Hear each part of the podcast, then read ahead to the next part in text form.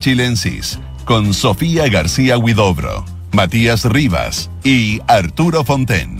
Auspicio de Sonda, líder en transformación digital.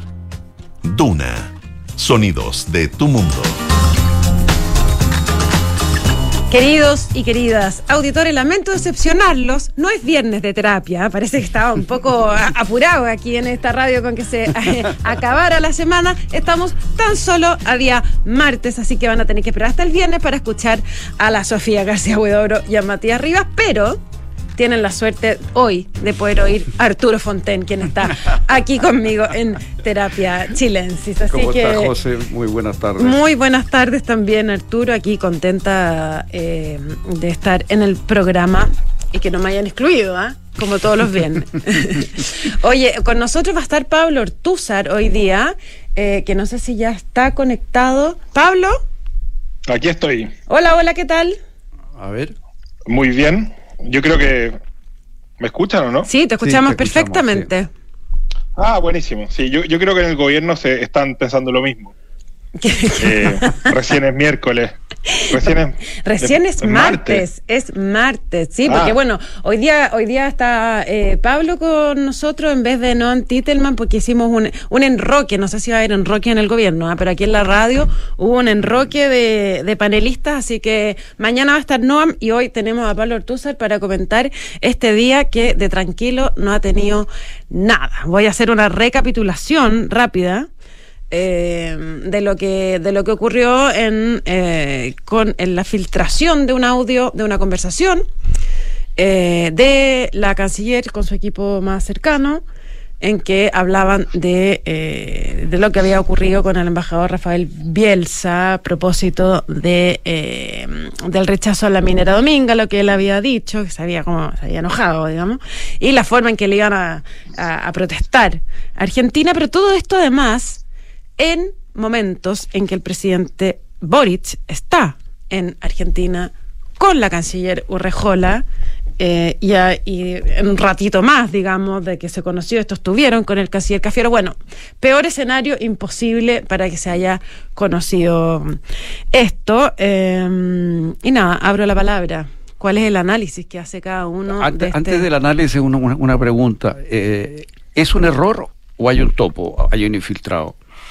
O sea, ¿es una eh, filtración de mala fe o es un, un, error de negligencia? No, yo, bueno, uno no nunca puede poner las manos al fuego, pero tengo toda la impresión de que esto es un error. No hay una mala fe, no hay un topo. Ahora, la canciller hace un rato. ¿Pero por qué fue grabada? ¿Por qué fue grabada? Es que esa explicación todavía no, no, no la tenemos. No creo que haya algo no, no lo sé. Eso no. Pero la, la, canciller dijo hace un rato que ya no sabía que estaba siendo grabada la conversación. Eh, descartó también que hubiera renunciado, obviamente que dice que, bueno, uno ministro hasta que el presidente opine lo contrario, pero descartó la renuncia. Y lo que sí dijo es que ya no sabía que estaba siendo grabada y que la persona, eh, en el fondo, como que había salido a, raíz de esta situación del ministerio la directora de comunicaciones. Ella es la que ha pagado. Ella es la que pagó el plato roto en lo que llevamos de estas horas, todavía. ¿Mm? Pero, eh, no sé, aunque la canciller no haya sabido que estaba siendo grabada, aunque no haya habido una mala fe, eh, y haya sido un error completamente no forzado esta vez, aunque me carga ese término, pero esta vez mm. sí que no forzado. Eh, no, está no, estaba el horno para desprolijidades, ¿cierto? eh, está muy complejo todo para que pasen cosas como esta. Pablo. Sí, es que a mí me, sorprende mucho porque no entiendo por qué, por qué se graba esto y después cómo, por qué se filtra. Yo siempre soy favorable a, no sé cómo ponerle, porque no, no sería la navaja de Ockham, sino quizá la navaja de no sé, tendría que elegir a alguien, sería bastante eh, maligno, pero, pero siempre estoy eh, dispuesto a, atribuir este tipo de actos a, la estupidez o al descuido humano, pero, pero necesitamos una explicación más o menos plausible de, qué pasó.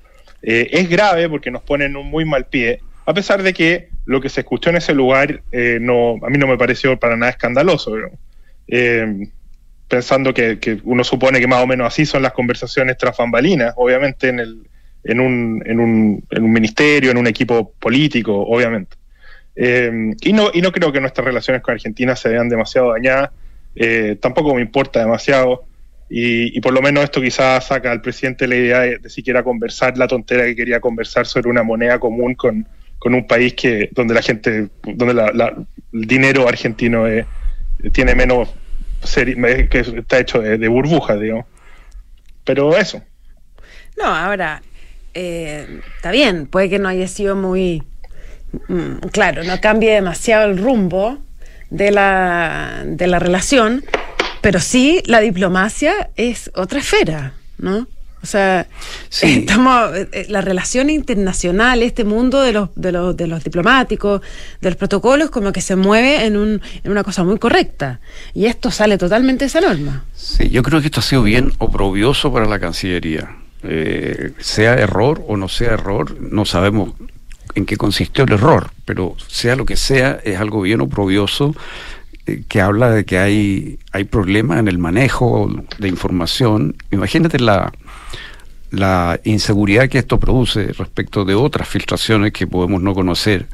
O sea, si alguien puede grabar una conversación como esta, quizás que otras, eh, sin que la canciller se dé cuenta, quizás que otras conversaciones más importantes y más reservadas se pueden grabar y pueden estar llegando quizás a dónde. O sea, a mí me produce esto una cierta sensación de inseguridad, de que el país está vulnerable a este tipo de grabaciones y por consiguiente de, de, de, de, puede haber información sensible de seguridad, por ejemplo, o, información sensible diplomática que esté en manos de quien no debe estar, porque esto habla de un forado en el funcionamiento de la Cancillería que requiere correcciones. Eh, esa es mi, primera sensación. La, la segunda es que me parece a mí que el tono de la conversación es de un relajo y de una informalidad que no sé si corresponde. O sea, es cierto que en la política las cosas se sueltan y se realizan en forma espontánea y hay un valor en la espontaneidad. Pero también hay un valor en una cierta formalidad. Entonces, por ejemplo, cuando alguien ahí critica a la subsecretaria. A la subsecretaria Fuentes. Fuentes. Que era del otro. Claro, para, quienes no han. No, quienes no están oyendo y no han escuchado o leído sobre el audio. Este es un audio en que está la canciller Rejola, está su jefa de gabinete y están eh, dos de sus asesores, ¿cierto? Y ahí hablan y entre medio, claro, le pegan una, una pelada a la subsecretaria Fuentes. Así es. Eh, por el caso de la plataforma continental. Continental, y ahí dicen que en el fondo en ese punto tenía razón Bielsa. Bueno, pero, pero Oye, que eso lo dice una subordinada de la canciller, digamos, y la canciller en ningún momento hace el punto, como quien dice, de, no hacer esa crítica, de no hacer ese ataque a la subsecretaria. O sea, es una conversación de una gran informalidad. Y, y esa es otra señal que a uno le da un poco, a mí por lo menos, me produce cierta inquietud. ¿no? El grado de informalidad que se tiende a, a mezclar con el descuido, con la negligencia, con, la falta de estudio muchas veces. Entonces, eh, a mí me parece que en una Cancillería esta conversación no, no da buena impresión y, daña mucho la imagen del gobierno. Recordemos la imagen de la convención, cómo fue dañada. Mm. Por, por, gente que votaba desde la ducha, por, por mm. canciones impropias. No, yo, a eso me refería cuando, cuando te digo que la Cancillería tiene unos códigos muy, muy eh, eh, elevado en ese sentido. Yo creo que imagen. yo creo que es más formal que otros ministerios. Mm. Eh, pero este uso de garabatos, esta manera de hablar de las otras personas sin forma tan poco cuidadosa, eh, implicando además. Como se, cuando uno echa una unos garabatos te dicen, ah, pero qué diplomática. Claro, justamente. Oye, y hay un palo al, senador Quintana, hay un palo al ex. A Chaguán también. A Chaguán más bien lo celebran. Eh, no, dice, pero que se amurra. No, pues el que se amurra es Quintana. No, Quintana se amurra. Quintana se amurra y Chaguán no. Y Chaguán pide favores, pero es más fácil trabajar con él que con Quintana. Ah. Ya. Y le pegan un palo también a la mano, a la pasada, por el tema de la plataforma antártica. Entonces, no, y también hablan de la Vallejo, que hay que pasarle la información a la Vallejo. O sea, es, toda una conversación con un grado de informalidad que a mí me sorprende un poco también, te confieso. No, y hablan, así, se trabaja. con un barco con un barco británico que, que no sé qué, qué es, pero sonaba bastante raro. Como que Bielsa algo les debía por, por algo ahí. Sí, hay una mm. alusión al barco y esto de que Alamán tiene que hacerse cargo del tema de la plataforma, no, ellos no es la sensación de una línea de continuidad de la diplomacia chilena que ha sido característico de la diplomacia chilena que ha sido de, gran continuidad en el tiempo en general, digamos. Y, entonces, a mí no, no, me gustó para nada el tono de la conversación. Claro, pero, pero también Arturo, no es, eh, obviamente que se sale de la línea de lo que ha sido la Cancillería y todo, porque lo que nosotros vemos siempre son las conversaciones formales. Hasta ahora nunca se había filtrado una conversación de un, canciller o una canciller con, sus dos asesores almorzando, que a lo mejor también hablaban de esta manera y, no sabemos. Pero, es posible, es posible. lo que pasa es que ahora lo conocemos y claro, y eso es lo que... No. Pero, pero de alguna manera esto resuena, resuena en otras cosas que hemos visto en, en, estos, en estos meses, digamos. Mm. Eh, de alguna manera hace eco de una actitud informal, despreocupada, espontánea, que, que, que, va conectada con una cierta liviandad, con una cierta ligereza para tratar los temas. Porque dejémonos de cuenta que... Sí, a mí, a mí más que el tono, el, Sí, perdón. No, me, parece a mí que el análisis de situación es muy superficial y muy ligero el que ellos hacen. O sea, es un análisis muy superficial, muy, muy poco serio. Eh, así me pareció a mí, por lo menos. O sea, yo me imaginaba que una reunión en la cual tú analizas cómo reaccionar frente a un asunto grave, porque las declaraciones del embajador fueron obviamente graves, es una, es, una, es una reunión en la cual el asunto se analiza de distintos costados, de distintos ángulos, donde puede haber de repente un garabato a la pasada, pero el tono es más serio. A mí me da la sensación de esto de un tono frívolo. Así como, ay, ¿a qué le decimos? Descuidado, como bueno, algo, algo de despelotado. a mí me dio la sensación de despelote. Sí, eso algo así planteaba, no sé si tuvieron la oportunidad de leer, perdón Pablo, eh, la entrevista que dio Jorge Navarrete el domingo la tercera, que él decía que lo que más consideraba preocupante era que eh, no, veía que se estaba sopesando eh, bien lo que era gobernar. Mm. Ah, y también planteaba un poco esto de la frivolidad que, que tú mencionas en, en la forma, en la toma de decisiones. Pablo.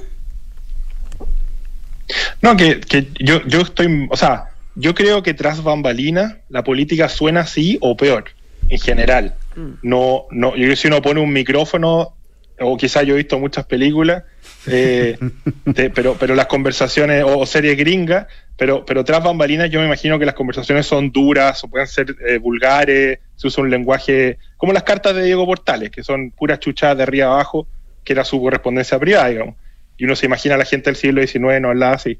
Pero bueno, y, y en este caso, eh, el problema de fondo, creo yo, es que es muy liviano. Lo que dicen no es, no es muy inteligente, eh, y, y parecen, eh, como unos viejos conversando en la feria. Entonces uno dice, aquí, aquí falta, eh, o, en el, o en un living, hacer una sobremesa. Entonces, ahí sí uno puede decir que hay una, un, elemento que le, que le ha pesado mucho a este gobierno, que son personas jóvenes que se creen más de lo que son, que piensan que son más inteligentes, más capaces, más preparados y mejores, eh, y que a la hora de eh, convertir eso en, en, en, ideas, en acciones, en prácticas, en, algo concreto, no, no se ve, lo contrario, de hecho. Sí, Ahora, eh, esto le pasó, hay que, hay que ser como justos también en el punto. a pesar de que es un gobierno, claro, de gente joven, como, como tú escribes, Pablo, esto le pasó a, la, la, a la, la grandecita, sí, pues eso, es lo increíble. Eh, del gobierno. Le pasó a la. Eh, esto en el gabinete de la canciller, que es una persona que es del socialismo democrático, que es mayor. La directora de comunicaciones de la canciller eh, había trabajado en varios gobiernos Tenía una trayectoria impecable. De, la concertación, una mujer muy buena, muy eficiente. O sea, esto no es. Justamente, de hecho, me da la impresión de que aquellos que han sido muy criticados por su, por su poca experiencia y su juventud y su mm, soberbia, eh, de alguna manera lo vieron con, con cierto alivio, que era que no solamente en su mundo, se mete las patas, sino en el del lado también. Sí, como que contagioso. Sí, pero ojo, porque, porque este, este lote, o sea, bueno, claro, la actitud que es lo que Peña dice, que se está contagiando esta, esta actitud generacional en, los miembros mayores del gabinete, pero eh, si no me equivoco, eh, buena parte de los presentes eh, en, en, la reunión esta son miembros de Nuevas Voces de la Política Exterior, que es, que es un grupo con toda una propuesta, lanzaron un libro con el Fondo de Cultura Económica. Ellos, ellos o sea, es como la generación que viene a, a tomar, a hacerse cargo, si se quiere, de su, se supone, se suponía, de nuestra política exterior con un nuevo planteamiento, una nueva visión, etcétera, etcétera. O sea, están, eh, eh, es parte de esta onda de eh, aquí animo a, cambiar las cosas, que era la, y como si, como si lo anterior, digamos, fuera muy fácil de transformar, y en ese sentido se parece a lo que le ha pasado al gobierno en otras áreas. Sí, en ese sentido, sí. Yo la verdad es que no, no, no, no, sé mucho si esto que dices tú, esta como radiografía interna de la Cancillería de, de, qué mm. facción son las personas que estaban, que estaban ahí. Que estaban ahí. Pero de todas maneras, eh, lo que yo sí creo es que mm, no, no, no hay agua. No hay agua ya en la piscina para las desprolijidades. Mm. ¿ah? Eh, y eso es lo que le va a costar caro. Sí, da, esa impresión. Y, de paso. Más que la relación con Argentina. Sí, sí, claro, ¿no? Por supuesto. Eso puede que se resuelva. Por supuesto. Eh, y quiero reivindicar eh, las cartas de Portales, porque Portales no solo son cartas de una inteligencia increíble y maravillosamente escritas. Exactamente. Sino que además él, cuando usa grabatos, lo sabe usar. También puesto, También puesto. O sea, una cosa es usar un garabato bien puesto. Es frecuente, pero, pero, pero están bien usados. No es esta cosa suelta, despelotada, ¿te fijas? Bueno, eh, yo voy a recordar, no voy a decir el garabato, pero aquí mi contertulio Arturo Fonten un día en este programa usó un garabato de gruesísimo calibre eh, que ha quedado en los anales de la historia de eh, Radio Duna. ¿Ah? de repente hay que usar un garabato, pero, pero pues, para eso existen. Sí. Pero no para usarlo de muletilla permanente. Oye, eh, eh, cambiando un poquito de tema, no sé si quieres agregar algo más, Pablo sabes de esto. No, no, el, último comentario, yo iba a citar la, respuesta de Portales a Garfias cuando Garfias le dice que, toda la gente en Santiago esperaría que él volviera a hacerse cargo de, de las labores de gobierno. Eh, lo que le respero, pero lo voy a dejar. No, quiero, no quiero ganarle eh, a, no quiero disputar el trono del, garabato más fuerte en, este programa. no, no, no es un título tan honorífico ese como para, para disputarlo.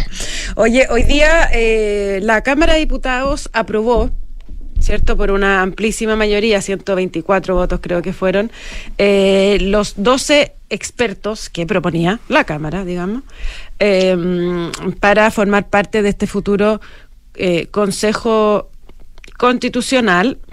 Estos nombres necesitaban cuatro séptimos de los parlamentarios, es decir, 89 que votaron a favor, tuvieron 124, cuatro en contra y cuatro abstenciones, eh, y son más o menos las que ya se conocían. Eh, Catalina Salem, Juan José Osa, estoy hablando de estos, son de Renovación Nacional, está Natalia González, por la UDI, que era mm, abogada de la Universidad Católica, que trabajaba en Libertad y Desarrollo. Está Máximo Pavés, que fue subsecretario también, con, junto con Juan José Osa, él era el subsecretario de, de la presidencia. Eh, por el Partido Republicano, Carlos Frontaura, profesor de la Universidad Católica, eh, y el Frente Amplio, eh, va Domingo Lovera, constitucionalista de la Universidad Diego Portales, militante de Revolución Democrática, Antonia Rivas, experta en Derecho Indígena y también profesora de la UDP. El PPD lleva a Verónica Undurraga, abogada y doctora en Derecho de la Universidad de Chile. Ella también trabaja actualmente en la Universidad Adolfo Ibáñez. El PPD también José Antonio Ramírez. El Partido Comunista lleva a Alexis Cortés y la DC lleva a Paz Anastasiadis, es ex de justicia. Y el Partido de la Gente lleva a Marcela Ah, me faltaba el Partido Socialista, a Flavio Quesada, doctor en Derecho de la Universidad de Barcelona. Ese es el, el elenco que ya sabemos hasta ahora. Eh, que van a formar parte de este, de este comité de expertos que redactará un pre, una pre-redacción de, un, de una nueva constitución. Los 12 restantes se eh, darían a conocer mañana, tienen que darse a conocer, que son la propuesta del Senado. Con eso conforman el grupo de 24, expertos. ¿Qué les parece a ustedes más o menos el perfil de lo que aquí se escogió? A, mí me ha parecido bueno el grupo, fíjate. Eh, yo creo que, son gente en general que calza más o menos dentro de lo que se esperaba como experto. Hay algunos que tienen más, eh, digamos, trayectoria académica, otros tienen más experiencia pública.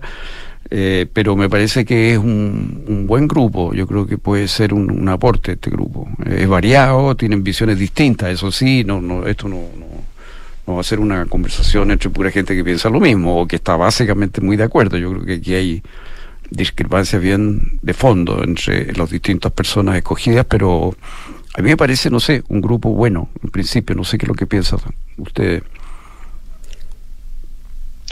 Sí, es que depende de las expectativas que uno tenga, lo que uno va a considerar. Eh, yo espero que esto sea un proceso eh, más bien tranquilo y que la gente, que todos los que estén sentados en la mesa sepan lo que están jugando.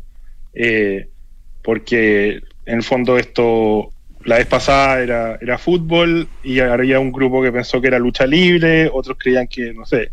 Eh, y entonces, si, es que hay un consenso mínimo en términos de a qué se está jugando aquí y, cuáles son los resultados que se, que se, están buscando, a mí me parece que este, este grupo eh, perfectamente puede calzar con, con eso, o sea, con, con no, con, con, no generar problemas al país, sino con eh, presentarnos o ayudarnos a encontrar soluciones.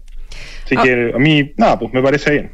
El, y este grupo, bueno, la tercera ha publicado bastantes nombres que estarían en la propuesta que viene del Senado, que es complementaria completamente. Y yo diría que el perfil es más o menos el mismo. Está Teodoro Rivera, estaría que el ex ministro de Justicia, por RN, constitucionalista constitucionalista, Hernán Larraín también. el ex senador. Eh, el ex senador, yo creo que también fue profesor de Derecho Constitucional. Sebastián Soto, constitucionalista. Sí, constitucionalista muy considerado. Ahora tendría que dejar el, el Consejo de Defensa del Estado. Supongo. Yo también creo. Eh, no sé si me dicen ahora que a lo mejor no, no iría él, me están me, me, soplan las fuentes, ah. pero, pero bueno, hay que esperar a que se, se designe la lista oficial.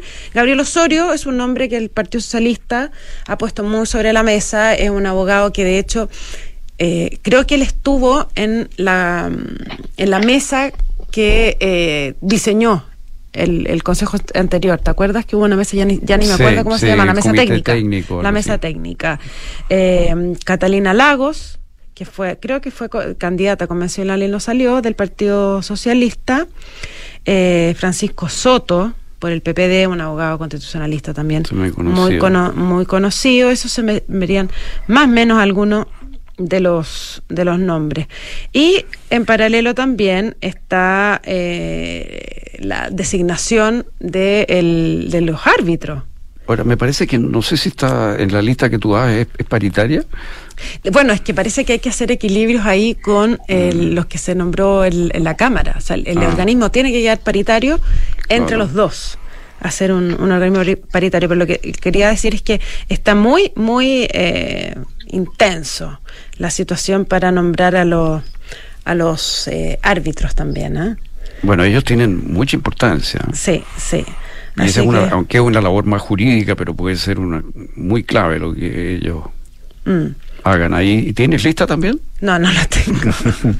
no, no pidas tanto, Arturo Fonten. Pero, pero yo creo que eh, eh, a lo que lo que quiero plantear es que después de toda la duda que ha generado esto de la, la no definición de experto, ¿cierto? Mm.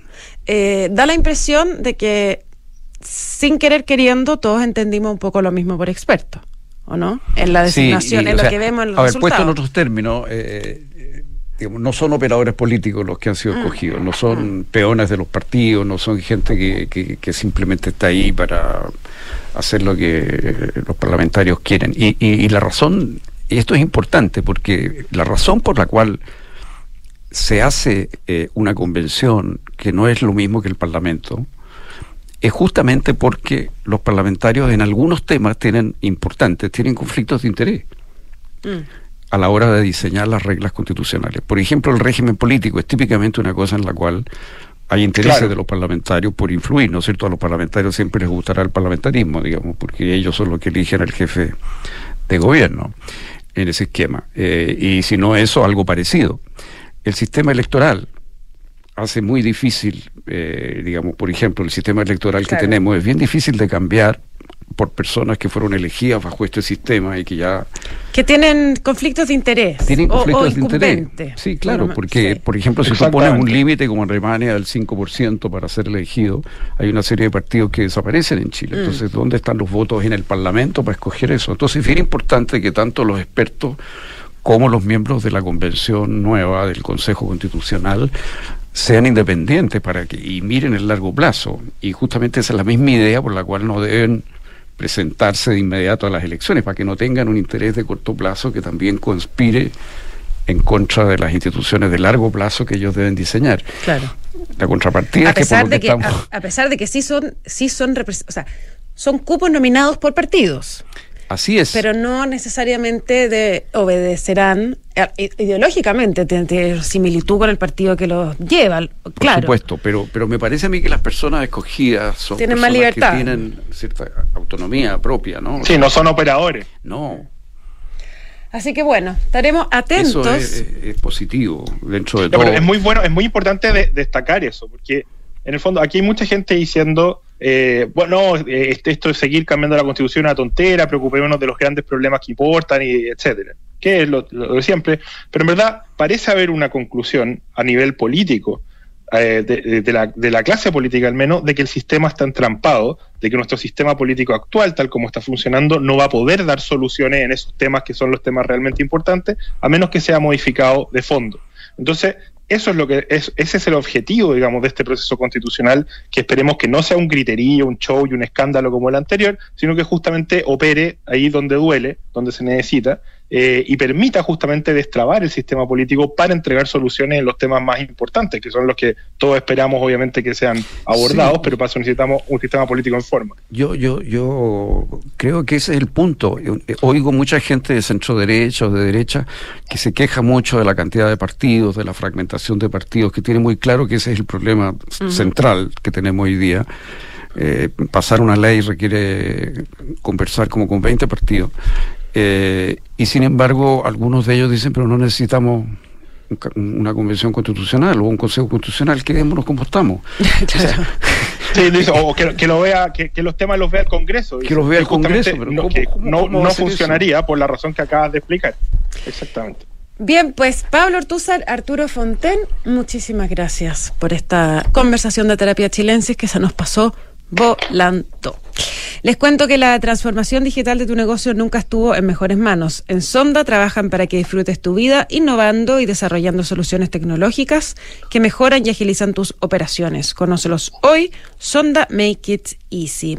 No se vayan de nuestra sintonía porque a continuación información privilegiada al cierre y luego sintonía crónica Epitafios junto a Bárbara Espejo y Rodrigo Santa María.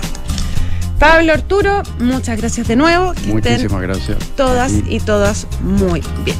Muy buenas noches.